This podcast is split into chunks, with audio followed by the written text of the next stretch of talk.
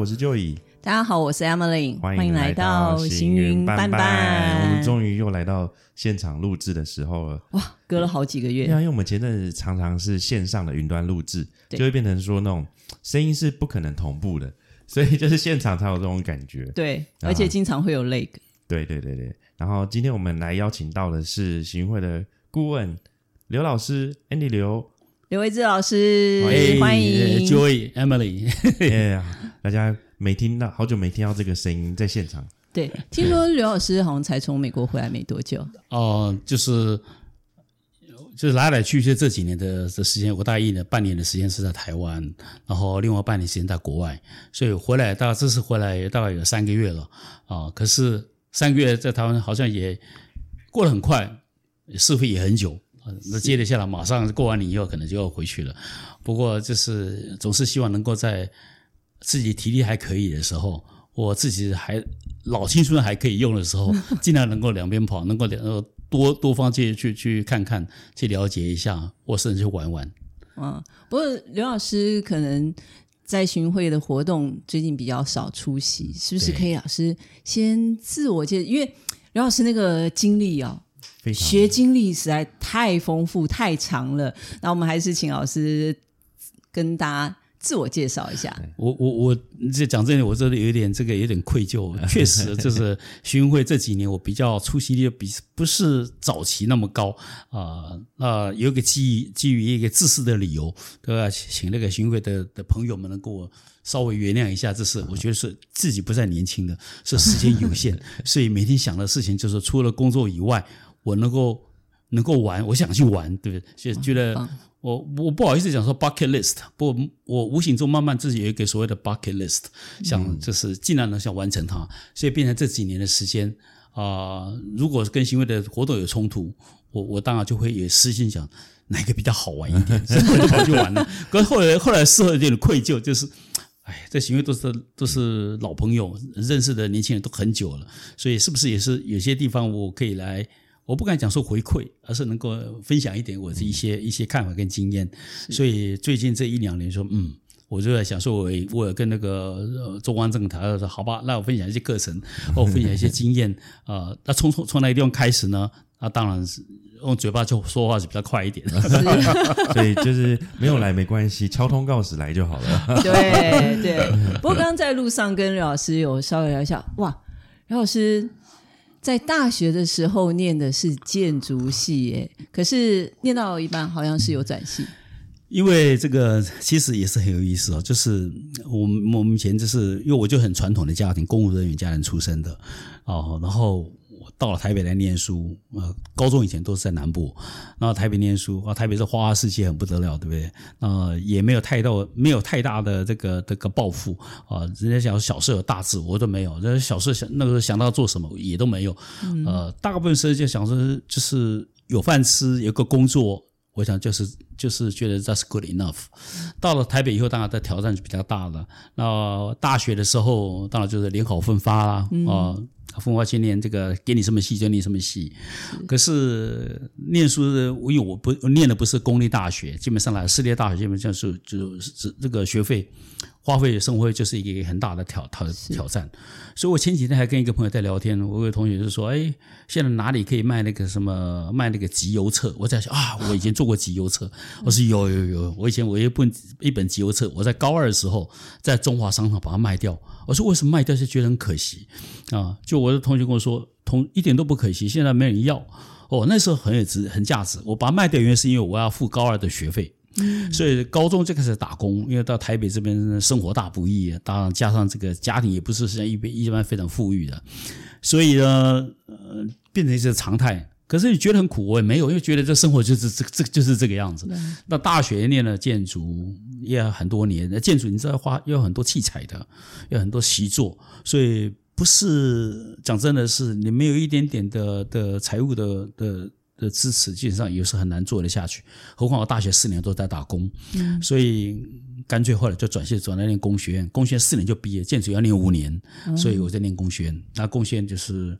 苟延残喘，就把它念毕业，大概是这个样子。不过老师真的很客气，因为后来你是到美国去念了，不但念了硕士，还念了博士。对，那个时候真的是也说起来也蛮可笑的一件事情，就是当兵的时候到金门小金门去当兵，然后然后到大学四年其实是乏善可陈，也没什么活动哦，我也没参加毕业旅行，第一个没那个钱参加毕业旅行，对，这是那基本上是有点是。那个应该是边缘分子啊，隔离分子。那个时候，我我连我现在同学看到我就跟你讲，跟我以前不太一样，而且很难想象这这个跟我以前的毕业后的生活跟转他们他们看到我第一个人跟以前好像也不太一样，因为大学是很瘦。啊，这五十 五十二公斤，五十三公斤，对，然后加上就是那时候也比较大概也是不呆一点吧，因为第一个我我想每个人在家庭生活，你过去的生活环境会多很影响你的个性。我我觉得我那是受到这种影响，所以在学在在学生活，倒也不是说觉得好像跟人家比不上，没有比，因为那是没想到就是把它念完，念大学这是很幸运的事情了。所以所以或者去当兵，他们为什么会想出国念书？哎，就刚好收了一封信，这是大学大学四年级的时候交了一个一个小女朋友，没有谈不上女朋友，那时候才几个月而已，因为因为要毕业舞会嘛，总要找个伴。旅行都没毕业旅行都没去，毕业会总要去参加，呃，或者认识一个女生，啊，被人家当然是被人家陷害了。其实认识那个女生，别人邀不到，然后找我去当前锋，啊，还死不死就邀了女生去跳舞，啊，这发现那个女生这个很优秀，是我们全校大概一不是第一名就第二名毕业的，她匪逃匪的，所以。后来你听说什么 fight or fight 的，对啊，就是对对，从最近开始，对，很厉害，变红了。对，我说我是不得了啊，这么这么才女，我当然马上自卑感油然而生。啊，不过还好啦，就是就是后来就是去当兵的都外岛当兵。呃呃，我们这个这个女生呢，后来当然是拿全额奖学金到到美国去念书了，念念硕士、博士，都是都是都是公费的哦。啊，输人不输阵，对不对？那我同学再来刺激，老刘，你看你以前那个认识那个怎么样怎么样？我想，哇靠，这种都可以都可以留学。那我同学很多都留学。那我现在想，我在这个金门小金门那个岛里面。靠，准备把为国捐躯吗？他不行。那不行当兵还是会有一点担心。那时候还有单打双不打，就我在小金门，而且那个时候真是还有点小担心，因为真的听到很多很多这个呃不是很很舒服的事情。对，那那时候当然那时候也想自己说。政府难道这么狠呢？把我是送到前线，真是要当炮灰、当当兵，这果然是真的。抽到金门，我是要正面，然后到然后再调到小金门。所以后来回来是不行，人生不能这样过。所以那时候才开始有点我的启发，算是比较晚一点。那就哎呀，我要我要这个稍微珍惜一点，要出国念书。出国念书第一个就是无非就是哎哪里。学费在哪里？钱从哪里来？嗯，对，然后要考托福、考 GRE、考什么之类的。所以我后来我就说啊，毕业以后找个工作，哦啊，工作那时候还蛮好找，讲实在话，就是那时候还不错，七八个工作，然后存钱嘛，呃，最笨的话就存钱，撑个两年，哦，就出国念书，就大概这个是这样。所以，所以没有太多的惊奇啊，大概走一般人走过的路，大概是这样。我相信那个时候。呃，也不见得每一个出国念书都很有钱。你，你就你你要，要么你就申请奖学金，没有奖学金就是自己去凑学费啊。当然到那边说，那个有些学费不是自己的，是借来的。那我们到的时候就也是把钱就把寄回家，就寄回台湾哦。那寄回给父母亲就说：“哎呀，孩儿在这边马上就拿到奖学金，很优秀啊，一定要碰轰一下。一到美国马上就是一个月以后就碰轰，说哇，这钱说这完全不需要台湾的钱，就寄回家，赶快把那个标来的汇的钱把它还掉，对不 对。”身上留个两百块美金，就开始这样过日子。哎，所以去的那个第一笔钱是家人家里标会给你，家里标会跟我自己存钱，因为不太够。我有存了两年。我第一个工作是在福特汽车上班，上那时候上三三一天上那个三个 shift 三班啊，就是为了为了囤积金钱。对，一天上三个班是什么概念呢？因为就是白天当然也是工程师，可是晚上也可以监工，因为它有生产线哦，生产线那时候刚好。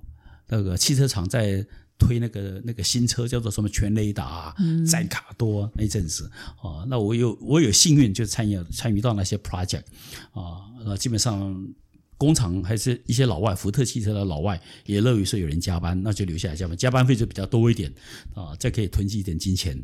对，哇，很拼耶！那 那个时候是这样，那不够的部分嘛，就是在标股会啊，然后然后将来可以因为。以前出国念书基本上你要财务证明，也不是说你这你钱够，你钱不够你你出不了国，你没有财务证明也不行的。所以你请银行开开证明单，你要告诉你银行你确实这个钱，当然这个钱你个这个掉进来存一下。开个证明，钱就掉出去 啊！很多人都做做做这种事啊。不是那个时代，现在的背景是这样子。不过老师那个时候念完硕士，没有想说就赶快来找工作。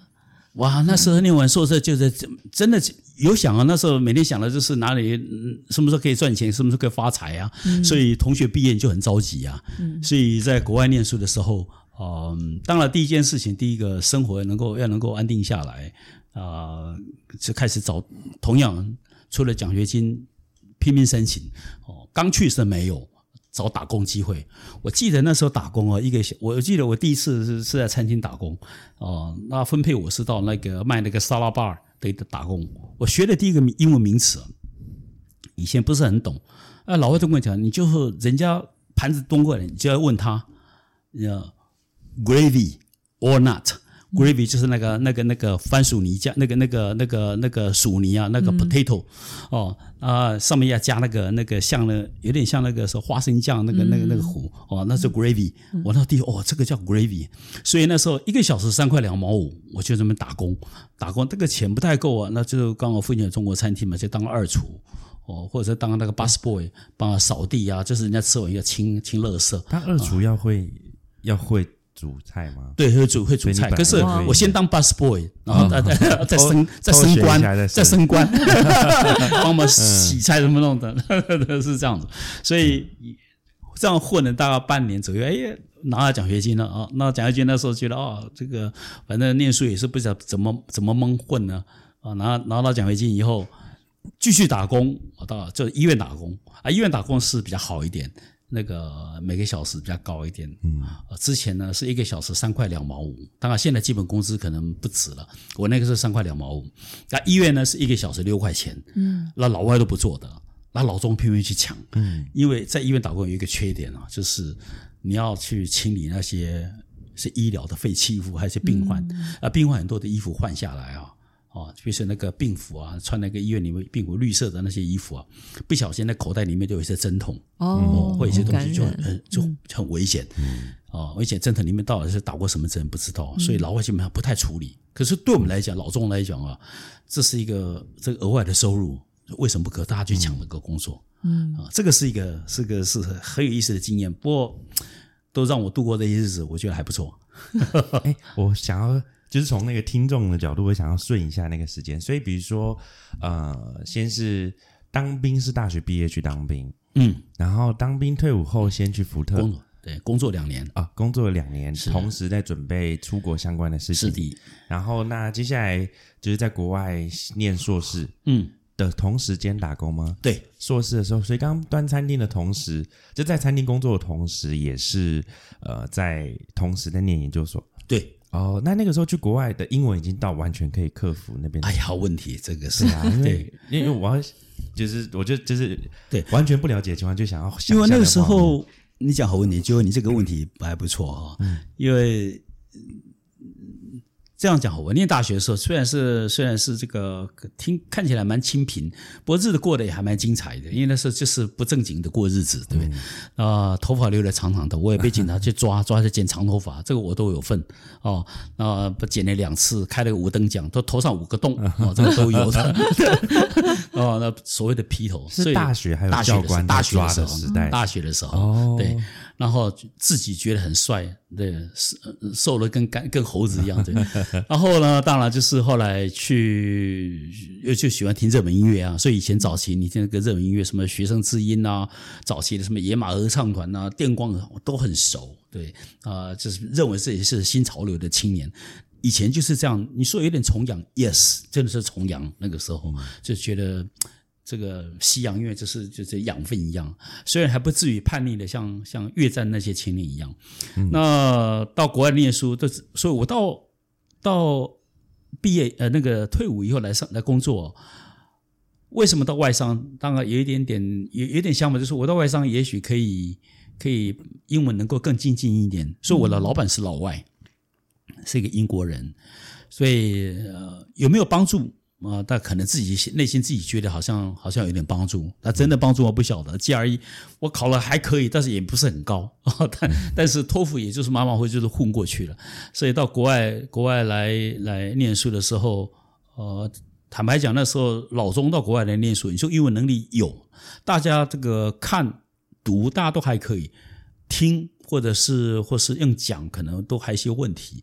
呃，讲个笑话，我们那个时候在上课的时候，班上除了老中，还有一些韩国人、大陆人都还没出来，还有印度人。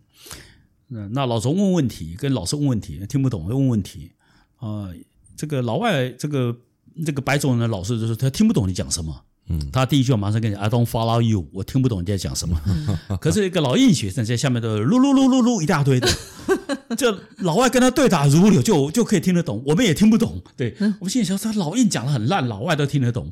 我们讲的这么这这个越讲之前，这想了半天，这个造句、主词、动词、受词 都讲好了，讲出去他跟我讲 I don't follow you，你就很气馁啊。所以回还还想想算了算了，回去大家参考同学的笔记啊。然后如果说。回来台湾问问看有没有什么什么英文翻译本啊？嗯，所以那个时候大概就是日子是这样过的啊。不过英文大概就是无形之间慢慢也是小进步，不是大进步，因为你还是生活在中国学生的环境里面。尤其如果在大学城里面，也不见你那么多的跟老外 interact 的这机会啊。所以我常常讲说，到国外念书，你英文能力你会有进步，进步多不多要看每个人的造化，还看你的环境，大概是这样子。太厉害了！可是老师那时候为什么还会想再继续念博士呢？现在就是很自然的一条路，就是念完硕士以后啊，就博士，就是同学有人去念博士，然后有人会问博士，那你在同时找工作的时候，你会留下来对不对？因为你不念博士，工作没找到。你可能快就要回台湾，顺势的一个对对对对，你你会有一年一年的叫做呃实习工作的机会。我们那时候叫 the practical practical training，practical training。当然那个时候比起现在工作是要好找，呃，有人会帮你帮你赞助，你会帮你帮你申请那个这居留权。不过当然另一条路就是说是念念念博士，念博士当然某个程度是有一点小小的虚荣心，就是是不是可以。面对江东父老啊，或者怎么样啊，之类，就就是申请看看念不念是有另外一回事。当然，后来想想念博士其实不是不是那么容易。就是你如果不是真真正想从事那个从事那个学术工作，嗯，其实念博士其实其实不是很需要的。那第二个来讲，就是念博士当然呃可以从三年到七年到八年都有可能，那时间会拉了很长哦。当然中间的过程呢，还有。要碰到老师愿意带你，那个那个 advisor 带你，有没有 project 可以做？那当然有没有奖学金非常重要哈。那没有奖学金，你根本基本上活不下去。所以我看到很多的台湾的学生那时候去念博士，那能够一半能够撑得下去，大概已经很少了。甚至有些念念念不到一半就就就算了，就退回再念硕士就好。不过找到工作也是一另外一个方式，就是既然找到工作，可能也就不念了。所以现在是这个样子，对。不过老师那个时候都不会觉得生活，因为你你变成在美国，你就要不断的打工，就就是在美国打工习惯了以后，基本上就是你就变成你生活的一部分嘛啊啊，当然就是呃社交生活就比较少。不过话讲回来，一个老中学生在在在那种异乡，在在那那那个地方，那鸟不生蛋的地方，你有多少的的的 社交生活，其实也很值得怀疑的。所以也就还好啊，反正基本上就是。日子别人怎么过，你就跟跟别人一起过。那每个礼拜时间到了，大家买一次菜，啊，是招朋引众，有人开有有车的人就跑来，哎，今天要去买菜了，大家全部跳到了车里面，全部到超市去买菜，买一个礼拜的菜，对，买完以后大家就是在宿舍自己烧烧一个礼拜，啊第二个礼拜再看有没有人要带你去买菜，大概就是这个样子，日子上过的。不过老师那时候对生活会有想法吗？你有想过未来？啊，好，这我说起来这个。那这只是一个小名小姓，也没有想到太多。说是将来生活要怎么样，多伟大啊，什么美好的未来，其实也没想那么多。但是大部分的最实际的想法就是赶快毕业，毕完业以后找工作，找工作呢，当然你就可以可以养家活口或干嘛这之类。那没有没有工作，其他都假的。那我我当然知道有一些的呃伟大的人物，就想啊，以前就有想法将来做什么，要创业要干嘛。我那个时候压根儿没想那么多。Survival 非常重要，先生存再说啊！尤其在他乡啊，那时候想说，嗯，会不会将来留在美国，也没想那么多。我想毕业再说，然后毕业以后再找找能够找到个工作，再看看是这样。嗯，哎，所以像是那个，我确认一下啊，就是啊，在台湾是念建筑。所以后面的研究所跟博士也都是建筑相关。没有老师中间在台湾就转系了，就转系念工程了。工程，所以到后面也就是工程的硕士跟工程对对对博士。哦，所以这个阶段就可以想象成变成人在国外，然后一边求学一边打工。所以餐厅也一直做到博士嘛？还是说后面有餐厅？就打工的。哦，打工打工到博士的时候就哎，博士部分来讲就是要打工，因为博士博士你博士拿专案的打工拿奖对。拿奖学金，基本上你就要你你就要做某个这个就是还蛮接近。通常那个奖学金所谓的奖学金哈，叫我们叫 financial aid，就是说一定是你的指导教授他去承包到某些专业。国外有一个好处就是说教学相长，确实这个所谓的夜师，台湾叫夜师，台湾国外这个比较健康一点，就是你作为一个大牌教授。或者名师，他在国外，他有很多的很多的外面的很多很多的一些私人企业会请他，或者给他一些专案做研究或干嘛。那专案他自己一个一个人没有办法完全是做了下来，所以他会带着一批学生去做。那个带学员给学员的待遇，基本上就是就是以奖学金的方式，比如说 research R A 呀，然后如果帮忙老师改考卷呢，或者代课呢叫 T A 呀，啊，就会这种钱。那一个月。少的话大概六七百块美金，多的话有的是上千块美金。嗯，那个真的是还蛮丰厚的。不过老师后来就回来台湾工作了吗？后来以这个是一个很好的契机，就是。那时候，因为家里家人，因为我我是第一个在到到国外去混的小孩，然后我也没有很多的亲那个什么什么亲戚在国外，几乎基本上是没有。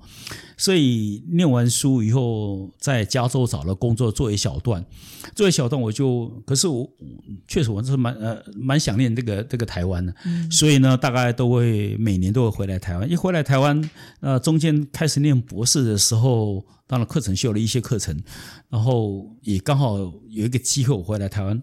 回来台湾就是反正那是跟家人，就是弟弟啊、妹妹都还在哈，然后聊聊。我觉得，如果说我常年在国外，会不会有一起对不起家里？那时候开始有这种想法，这已经够老了，这已经快快三十岁了。那这样子怎么怎么怎么怎么可以？所以想想看，那个时候刚好有一个机会，我叫毛遂自荐到大学去教书。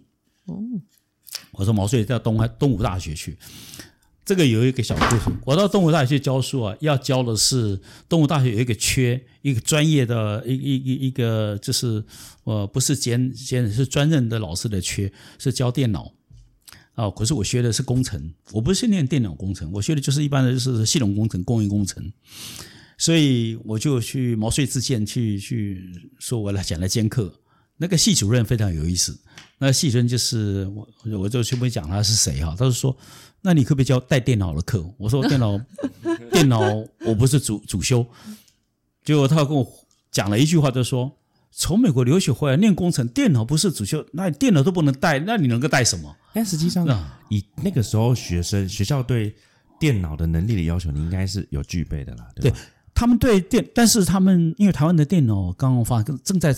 正在萌芽期，嗯，所以电算系、电电脑，那是一我讲的是大概一九八零年代，我讲是四几年前的事情，对，所以所以我来说，好吧，你既然敢用我，哦，如果说呢，我就来教，我就真的去教了，接我再接下来，被激到，对对，激到了，所以那是第一次，这个稍微比较稍微比较这个 勇敢的接下来，接下来我就我这我这心里想。反正下个礼拜教课，我只要上个礼拜先把这个书念念的滚瓜烂熟。那在国外这个留学的期间，我自认为英文能力应该比台湾的学员要强一点，所以呢，理解能力应该比较强。所以那个时候基本上我就所谓的念书，无非就是你的吸收、你的归纳、你的综合、你的分析的能力啊。就我觉得念研究所给你的好处就有时候是这个样子，而不是囫囵吞一本书三百多页。所以我把这个东西，然后。吸收以后，那再来教学生。所以说起来，这个当然比较对不起学生，就是教学生的时候，我自己又又念了一个电脑硕士学位，那个就是就是教在台湾的吗？没有没有，我就教学生，因为所有课都教过，只要是电脑课我都教过以后，基本上我就是我就是我是就这个电脑电脑硕士的。对，就是你讲电脑就考不倒我，你很难。我可以讲可以讲这个什么说你说 computer concept data structure。呃资料结构哦，assembler、Pascal、P O 我都可以教电脑分析，可以就是那个那段那个，但是对我来讲是一个很大的一个一个算是一个一个转转向，这然后加上外面的电脑补习班慢慢又又又多起来，所以我我说在大学学校教了一个大学，教了两个大，教了三四个大学，然后又到外面去电脑补习班去兼课。啊，兼课还教到我以前大学的同班同学哦，所以 所以所以两年之内，我那个电脑功力就是吃了一个大力丸一样，这这这是突飞猛进啊！我才有这个这个胆子，然后后来为什么进 IBM 原因就是这样进去的。嗯，对，好酷哦！光是这个时候几岁？我那个时候大概只有二十九岁，二十九岁。我们稍微盘点一下。二十九岁时，你二十八、二九岁对大学毕业，然后在国外念完研究所，对，然后在国外取得一个博士学位，又取得还没有，还没那个时候还没念一念就回来，对，念那是你硕士学位念到，硕士学位念到，正在念博士，正在念博士，然后就回台湾在东吴教书，对，然后呢，但是直接挑战了电脑相关的科系后，然后等于是你二十九岁就已经是一个，就是拥有又多了一个电脑学位的一个。在台湾的教授了，这样没有。那时候，那时候最快乐的日子，就说那时候我记得我在我第一个教书是在东吴大学电算系教书，嗯，然后但我跟学生年纪相差不是很多，所以边教书，然后下课时间就跟学生在那个篮球场里面尬球，对，打篮球，十几岁，对，就在像大哥哥一样。那那开玩笑来讲，是是礼拜五下午，那学生会来问敲门，就说今天晚上有舞会，要不要来参加？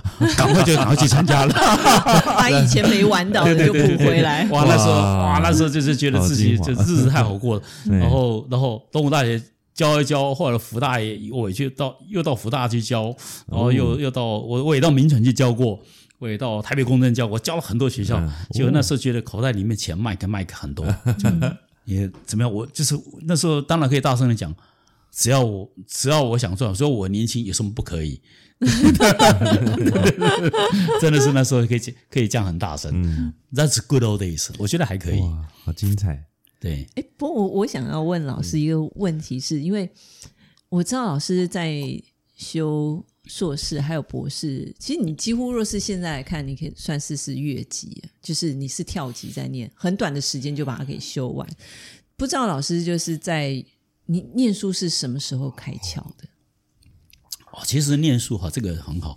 其实大学念书浑浑噩噩。你像如如果说有人问我是大学念过什么，我说我上过什么热力学啊，我上过一些动力机械系，记都经历过很多东西。可是这真的记记不得了，很多人都记不起来。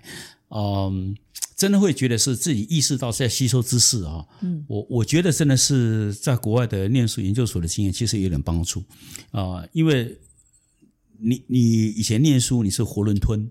教你什么你就念什么，就把它这个死死背强记把它念下来。可是慢慢你会分析分辨，不见得书上讲的都是对的。你会看很多杂志，所以说你开始会有一些的挑战分辨呃。那我们讲论证学、归纳学，会有这种能力。那这个也也是在研究所，然后出来后工作以后，比如说我我拿了一些电脑书，我去教书学生，啊，教学生这个要要要学这个，我会先挑战我用的那本教科书写的是对或不对。嗯，有些东西论点我不见得会同意，不同意你再找别的资料。很不幸的那个时候没有 Google。可以可以 research 就就你变成要找很多书，不过当然因为你在学校教书，所以很多书店的老板会跟你维持不错的经验，所以我可以到重庆南路，我到什么松冈去拿书，基本上是不要钱，你要拿多少书都可以，只要你想看哦。那当然，当然那个时候就是你可以把这个知识有个好处就是你可以吸收一下归纳综合，再再跟学生来分说分享。这个我觉得那个是一个非常难得的，所以这个这个经验哦，其实中国学生。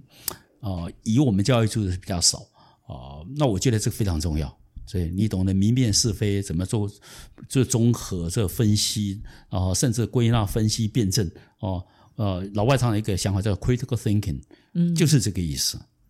嗯，感觉这样子在三十岁前，然后在能力的部分跟经历的部分，等于是用一个比一般人还快的去拥有了学历也好、经历也好、经验也好。就是甚至甚至嗯，甚至我也想要跟大学生的那个回味回味大学生的篮球生活这一段也是一样。那呃，如果在跨入三十到四十之间，我们三十岁阶段，你现在会对于现在的三十岁以下年轻人，你会有什么呃？你觉得他们最应该把重点放在哪里？三十岁以下的年轻人，对对，因为我现在回想，我会觉得那个时候，嗯，如果有人能够告诉我说我的 priority 应该放在哪里，我觉得对我会非常有帮助。对，我大概会这么，我大概会这么讲，因为我自己小孩也也大概就是这个年纪啊，就是说，确实年轻就是本钱，但是你如果要浪费你的本钱，你必须有目的性的浪费。嗯，我我我曾经跟几个年轻的朋友就说，你可以转系啊，你可以转工作啊。你可以做其他任何事情都可以啊。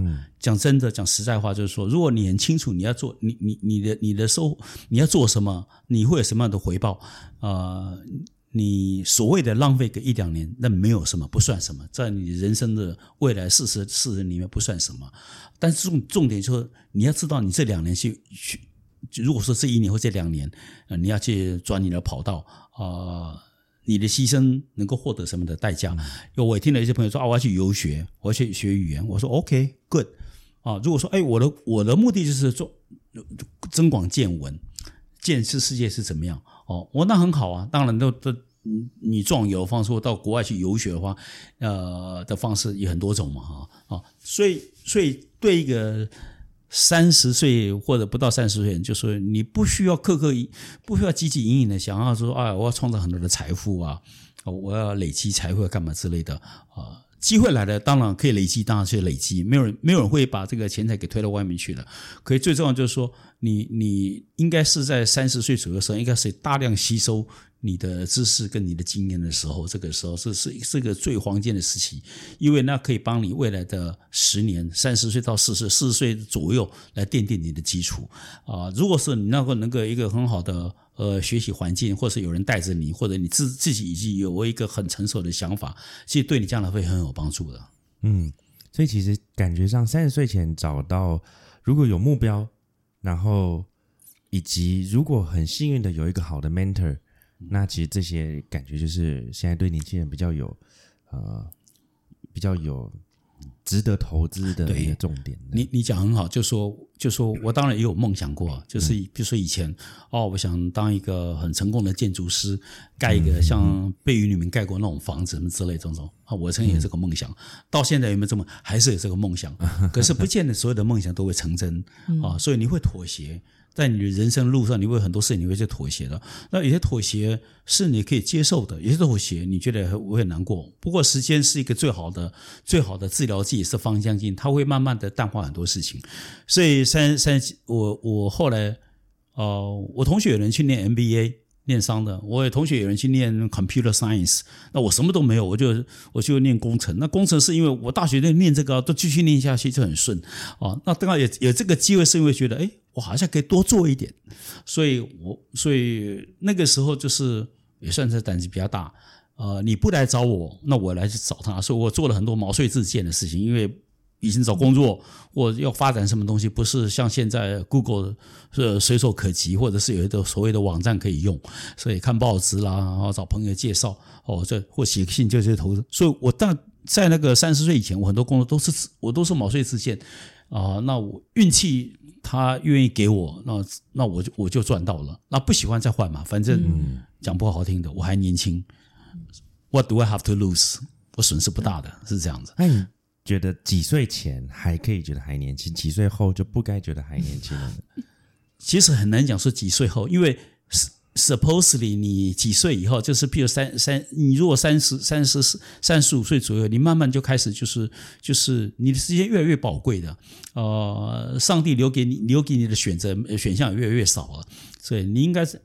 慢慢的要有一些成熟的经验，还有过去的一些所经历的，能够帮你做一些判断的啊。你不能够再是像没头苍蝇的乱窜。呃，有些人就说到四十岁、三十八岁，我要换这个换那个啊，太大的跳，你你就没办法累积你的你过去的经验来为你未来你将来所用。是吧套句英文头讲，这你没有办法，你没有办法 capitalize。资本化 capital 过去的所有所学的东西、所看的东西，我未来所用哦。但是如果说真的会极端状况，你真的不喜欢啊，虽然想累积，可是以前累积的经验都不是不是你你爱的东西，你要换那还是要换，是是这样啊。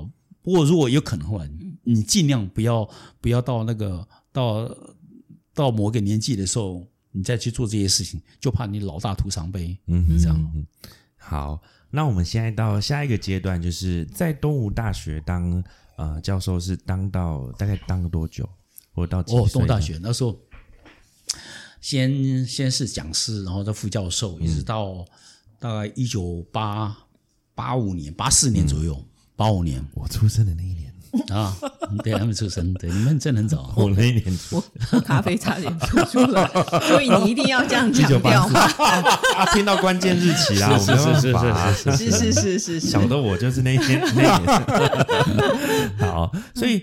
呃，在东吴之后是接到就直接进到外商了，对。没有在东吴的时候的同时，就是对那段时期，就是我我在学校里面的这个这个坐育英才的日子，大概将近有有四五年左右啊，有专任兼任，对，有专任有兼任兼任专任，然后后来觉得这个人生不可以这样过了，我 我。我还没结婚，我还有一些日子要过。那个，然后在学校教书，能能有多少钱，对不对？所以听说这个全世界最大的电脑公司就就叫叫做 IBM，所以那我就试着去去应征看看。所以我就毛遂写了去应征了。我觉得那个我好难想象，因为那个时候大概三十岁左右，嗯，然后你已经可能跟同才建筑的。朋友们比起来，你已经在一个大学教书，或者很多学校里面教书，然后算是一个很稳定的教授阶段。而你却在这个时候想要挑战呃国际级的那种大公司，呃。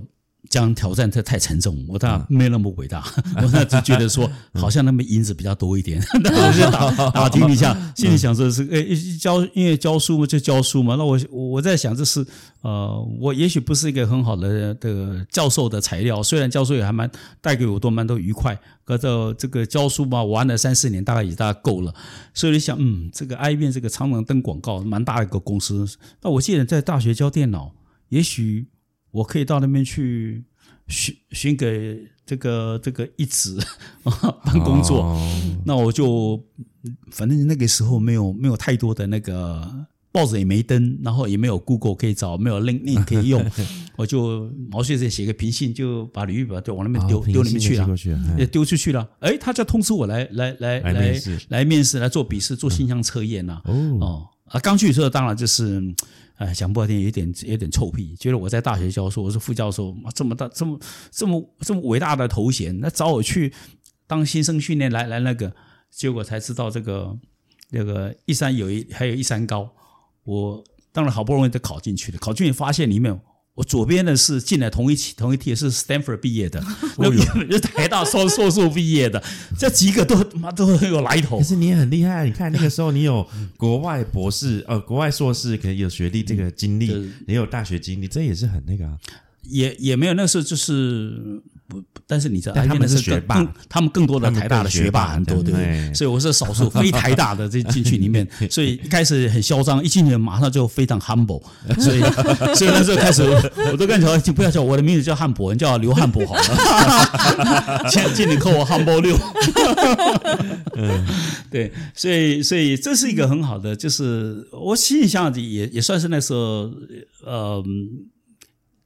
替自己的开开创一条路哦，我以后我就常常是利用这种方式，所以有时候给年轻人的一些建议就是说，你不用等着外面世界怎么来怎么来接受你，有时候你可以自己去开创这个路，但是你要开创一个也人不能坐在家里看，你要你要不能跟社会妥协，你要比如说我我常常建议说，你要多看多读多听，跟你朋友你要 interact，你先不要妄下论断，就是说我不行，我不行，我不不可以这样做。不一定，他有时候会开放给你，有时候这机会就在那个地方。那到了这个机会给你，会马上关起来，会做的好不好？那就要看你自己的。对，嗯，所以接下来就等于是就全职就从学校就进到呃外商，也没有。后来就是学校里面，后来刚开始就先兼差，就是就是先到公司上班，但是学校就变成改成兼任哦，在上礼拜六的这样，然后慢慢把它放掉，然后我。那在在当然，在一个外商公司上班，当然这个确实是可以学到很多。我我认为 IBM 才是对我来讲，就是呃，我不敢讲说什么再造父母，不过学的很学的蛮多，很快。嗯如果你你你真的想学，两三年也可以学非常东西。嗯，我没有待很久，我在台湾没有待很久，后来我就 IBM 有个机会，哦，也不是 IBM，我刚好休假，然后国外刚好也是也是需要很多的电脑科技的人才，跑到台湾找人，那我到国外去学，我到美国去去找我的指导教授，因为博士班还没念完，对，然后顺便这 interview 一下一两个工作，顺便就拿到几个 offer，那我我回来就要想看，那我到底要继续留在台湾，还是回去把博士念完，或者是去。干脆到国外去上班，嗯，我就在那个时候是做这个决定，说，哎，那我可能要到国外去上班好了，还是回到国外这个环境啊？第一个来讲，哎，四十比一那个汇率算起来，那个银子还是蛮诱人的，对，那时候四十比一，三十八四十比一左右，对，那时候我记得，呃，我在那边的薪水一那个一个月大概是，我如果记得没错，应该是。五万五还是六万块？天哪！我们现在一九台币五万五六万，对，一九六一九一九八四一九八八八八四八五年左右。对，我那个确认一下，那个时候你几岁？我那时候三十出头，三三十出头，三十岁三十一岁左右。然后已经 IBM 那个时候。给是，我已我已经有加薪了。我第一个，我记得我进去工作是三万多块，可是会有加薪。三万，我第一个，我记得我的起薪是三万五还是三万六？哦，我在大学教书的时候，讲师是一个月是七千，兼任的专任的是一万一，那是九千一万一，这差距很大哎，对，很大。感觉副教授概念，那个副授，我讲的是专任要副教授。那个年代这数字。大不大？大，你五万五，五万五，若是我说七六七七千一万一这样，那时候应该算不错吧？薪水是应该是应该是不错。我记得我当兵的时候啊，我那个在我那时候，因为我是我在金门小金门，然后回来台台湾台南炮校，嗯，就是就是当那个那个狱官，我是训练官，嗯，呃，我记得他退伍的时候的军方还跟我说，你要不要留营？他留营就把马上把我升中尉。哦，那我已经在外面也找到工作了。我找到工作，第一个，我我印证了几个工作，其中第一个工作，呃，福特是我第二个，第一个工作叫 Timex，天美时做钟表的，哦，他月薪就七千块了。我到福特的时候是一万一千块，那是这个是一九，这个是一九七八年的事情了。一九七八年就是离现在大概几几年前，二十四十四年前，四十五年前的事情。嗯，所以到 IBM 三万五千块，我觉得也还可以。然后，然后。跳到美国，就是一九八五、八四、八五到美国去的时候，找到那个工作，他他就给我 offer，就是我记得是给 offer 是三万八千块美金年薪，那乘以四，哇，就快一百块，一百二十万台币呀，对不对？那 IBM 这个五万乘以六十，不过才。对，六十万大概差一倍吧。啊啊，其实可是对他们来讲，国外 offer 你这个工作，你台湾的工程师很好很好用啊，很便宜。我是觉得已经不错了。他其实他的他的一般的人事的标准大概是五万块到六万块年薪，但是给你三万多块，他就请个台湾人过来，对对，很划算的。嗯，哇，那这样一口气去了美国的，接下来呢？接下来的职业，接下来这样就是去了，就是就。进入一个资本主义功利社会，所以呢，去那边把身份搞定，接了下来能够跳槽再跳槽，所以跳槽就薪水 double，就就就二级跳三级跳，大概这样，然后顺便就把该念完的学位把它念完哦。那啊在国外这是基本上的早期，因为这个算是就说那个时候你戏骨也是刚刚才才起来。我我在我第一个公司在旧金山，我后来到 Silicon Valley。我那个时候基本上就是还没有像现在这么蓬勃发展，不过已经可以看得出来了。嗯，就是那时候就是就是大家蠢蠢欲动，每天想的就是怎么样创业啊，怎么样怎么样去哪里去去去去找钱哦。那就就那个时候到大家就是就是有一种感觉，就是呃，人人都有希望，机会满地都是。嗯哦，嗯，就是那是八零年代，那真的是非常令人这个令人令人这个怀念的时候。哎，不过在。老师要开始这个资本主义社会之前，我想请教老师一个问题，因为刚刚老师一直有讲到，在你三十岁之前，你也鼓励大家就是是要主动去敲门，主动出击。对，呃，是老师从小的个性就是积极主动，还是说在什么时候你激发了你的信心，然后产生这样的勇气？呃。激发的性质没有了，积极主动大概也也从从来也不是太多太积极主主动的人了。被被刺激一下倒是有的，大学时候女朋友这个 跑掉，这个这算是有点小刺激一下。对，那后来呢，当然觉得是啊，家庭环境来讲，因为也不太不不算太好啊，觉得是哎，能能够多多多赚一点，为什么不可以？倒也没有想说我今天到外商公司将来可以可以干到什么位置做什么，这事都没有想到，只是觉得哎，外商的薪水比较好，就是很单纯这样想这么多。对，那真的会想到最后来讲，哎，也许我可以做得更好一点。嗯，其实讲讲实话，我是我是有点有点晚了，那已经是我到快将近四十岁了。所以我觉得有点太慢，应该三十几岁、三十五岁左右开始想。我真的想到说，我应该可以可以做大官，我做更好一点，会开始有点想跟人家竞争的能力。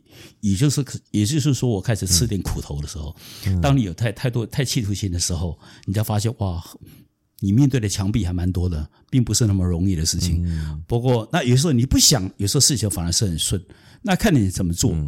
那我现在想想，就说，哎，这有什么错？其实也还好，只不过是比较慢一点，后知后觉吧，应该是这样。那我相信蛮多人是后知后觉，先知先那个有先知先觉的，就我同学，大学时候就开始批货，在什么在哪里卖地摊的，赚很多钱的，这个哦，他很有先知先觉的。哎，我发现不知不觉已经五十分钟嘞，第一阶段。我想说，哎，因为感觉第二阶段，我想象的用这个节奏来切的话，那第二阶段应该是。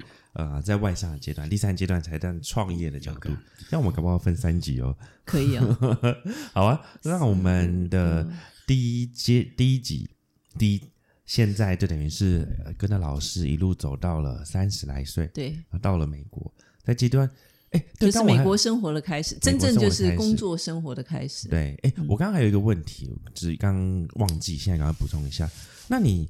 呃，我到美国这个阶段，其实还没有女朋友，对不对？到美国这个阶段没有，因为没有才出得去嘛。呃，很多人是这样子啊，就是有有有女女友或者成家之后就比较跑不动，哦，就是怕有什么大当兵的时候兵变啊，或者是干嘛之类的。对啊，这 距离是距离朦胧是美感啊，但是确实现实是是蛮蛮残忍的。没有那个时候，呃。也，但是你你问到一个问题，也是也是一个一个那时候想到的一个一个一个很重要的重要的的的的转折点，因为在台湾上班，然后拿了国外的 job offer 哦，那家人都在台湾啊，然后虽然我在国外国外念了念了研究所，呃，心里想那在国外工作应该是没有问题，可你想了很多，就是你就会想到是一些嗯，哎感情的牵扯。哦，我那是比较大的感情的牵扯，是因为家人啊，对啊，如果家自己家里女友聊完，我就问家人了。对，最主要是家人，对家人牵扯，因为家人就是有些事情还不是那么平静，所以就会想比较多，说让他去怎么办？然后加加上了以前在国外念书，哇，心里想到那个冰天雪地啊，曾经那个这这个二零下二十七度 C，从宿舍走到走到图书馆，这个蛮痛苦。心里想说，在再在国外再去再过那种日子，你就拒绝是拒绝跑到。跑到那个鸟不生蛋的地方，嗯，然后也拒绝，就是说有没有选择？我可以不要自己一个，想找个伴，也就是这样才觉得说，好吧，那我这那我这找个是不是身边的女生看看也来往呢？再找个赶快加速进行那个结婚。所以那时候就就这种想法，就是啊，那就那就结个婚，再到国外去工作。哦，一开始是这样想。嗯，没有，后来就想，就决定要应该是这样，要不我不想再自己一个单身，一个在国外这么 过日子，然后就这么想。可是呢，碰到一些那时候碰到一些法令上啊法令规章的一些限制，那时候电脑科技人才啊不是随时可以流通的，所以所以申请要到国外去工作，哦，是不是被政府打回票？哦，所以我后来退而求其次，换个方式，就跟国外拿那个学校的的 I twenty。入学许可，博士班的嘛，因为我还是学生身份可以拿，不是拿到那个 I twenty 说回去把学把学学位给念完，所以以留学生的身份出去。但是呢，进美国海关，我要告诉他，就说我是到美国要工作的，所以拿到美国 H one 的 visa 继续工作，要不然你拿学生不能工作的。所以我用，所以我台湾用这个方法出去，美国用那个方法入境是工作的身份进去，然后，在美国工作是这样。嗯。但那个时候有没有什么摩擦力呀？或者说家人有什么摩擦力？你是说牵挂吗？牵挂，对，就是出国的考虑。家人就是我，我觉得是，我我觉得我比较开心的事情就是，是是我念完研究所以后回来，再开始在在就台湾开始到学校教书，然后开始哦，某个程度算是可以 officially 赚钱养家哈。嗯，哦，我还记得非常记清楚记得说，我有母亲大概两年多以前过世，我还记得以前的那个是一些情境啊，那时候住永和，嗯啊，那我暑假回来，寒假回来，那我妈在楼上这个晒晾衣服晒衣服，对吧？晾，那我就旁边就有一搭没一搭在聊天，就说嗯。我就不要回去把，我就不要再回去念书了，我就找个工作可不可以？也曾经想过，对，那时候那时候那时候的硕士已经念完了，人家博士博士念一阵子，哦，我母亲就说也是可以啊，哦，那我想嗯，有些因为那想法，那我就该应该是毛遂自荐找个工作，所以去应征东吴大学或者辅仁大学或者台大几个学校就就去应征的工作了，哎，这教书了，然后有有些收入了。啊，所以我每天都很快乐的，每天带个 Walkman，边听歌，到东吴大学城去教书，到电脑，到湖大去，到几个学校去教书，然后就开始就是就是有点收入，收入也还可以，然后也帮助了家里有一些环境稍微比较好一点。哦，然后我那时候已经甚甚至就觉得啊，开始觉觉得的好像有点曙光，嗯，right，那他开始可以帮自己想了，说 trouble free，嗯，好，所以等于是这个阶段。有这个念头的时候，也是硕士已经完成了，对，硕士那个阶段。对，然后去之前也是大家就鼓励你说啊，有机会念，就是就是鼓励你去呃求学，鼓励你去完成自己想做。这个你知道好问题啊，这我家人呃鼓励是呃不是没有了，但也没有反对了，没反对，就是因为你有些环境那时候也大概我父母亲也没没想到是那么多说到底怎么样啊。所以我算是比较幸运，我很多的事情我可以自自己做决定。我从高中开始一直大概是，我大概决定做什么就做什么，大概是这样子。大那啊，那他问他们同不同意？我记得那时候我在国外的时候，哎，我开始申请博士班，要念博士，我还打了个电话。那打电话就要拿手表记记时间，因为很贵啊，贵阳电很贵啊。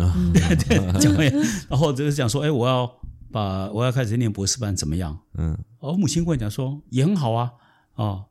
呃，你要念就念啊，念哈。可是我接下来念了下来一句话，我就我就讲不出来。可是念要要花很多钱，我再讲不出来。会想哦哦，OK，就自己想办法，自己想办法，就这样。对，确实是这样，这样。OK，好哦。